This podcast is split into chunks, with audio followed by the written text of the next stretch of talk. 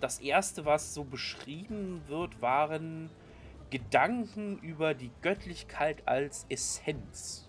Das habe ich mir notiert. Also, Ludinus wollte ja das, was Götter zu Göttern macht, in Flaschen abfüllen und selber konsumieren. Das war so der erste Gedanke, den ich hatte. Ja, genau. Also hat sich gefragt, was das eigentlich für eine Energie ist und wie man sie replizieren kann oder zerstören kann. ne?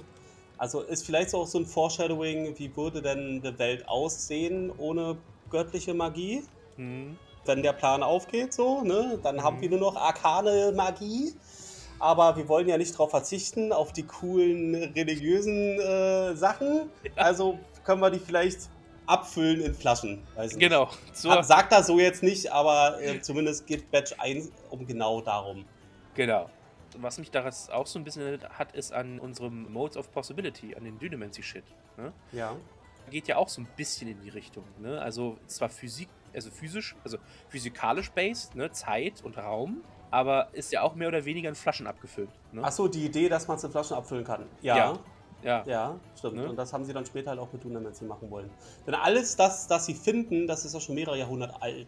Jahrhunderte alt, dürfen wir ja nicht vergessen. In der Tat, Ja. das waren so ja die ersten Blaupausen, die ersten Gedanken zu dem, was äh, dann Realität wird oder noch werden soll. Ne?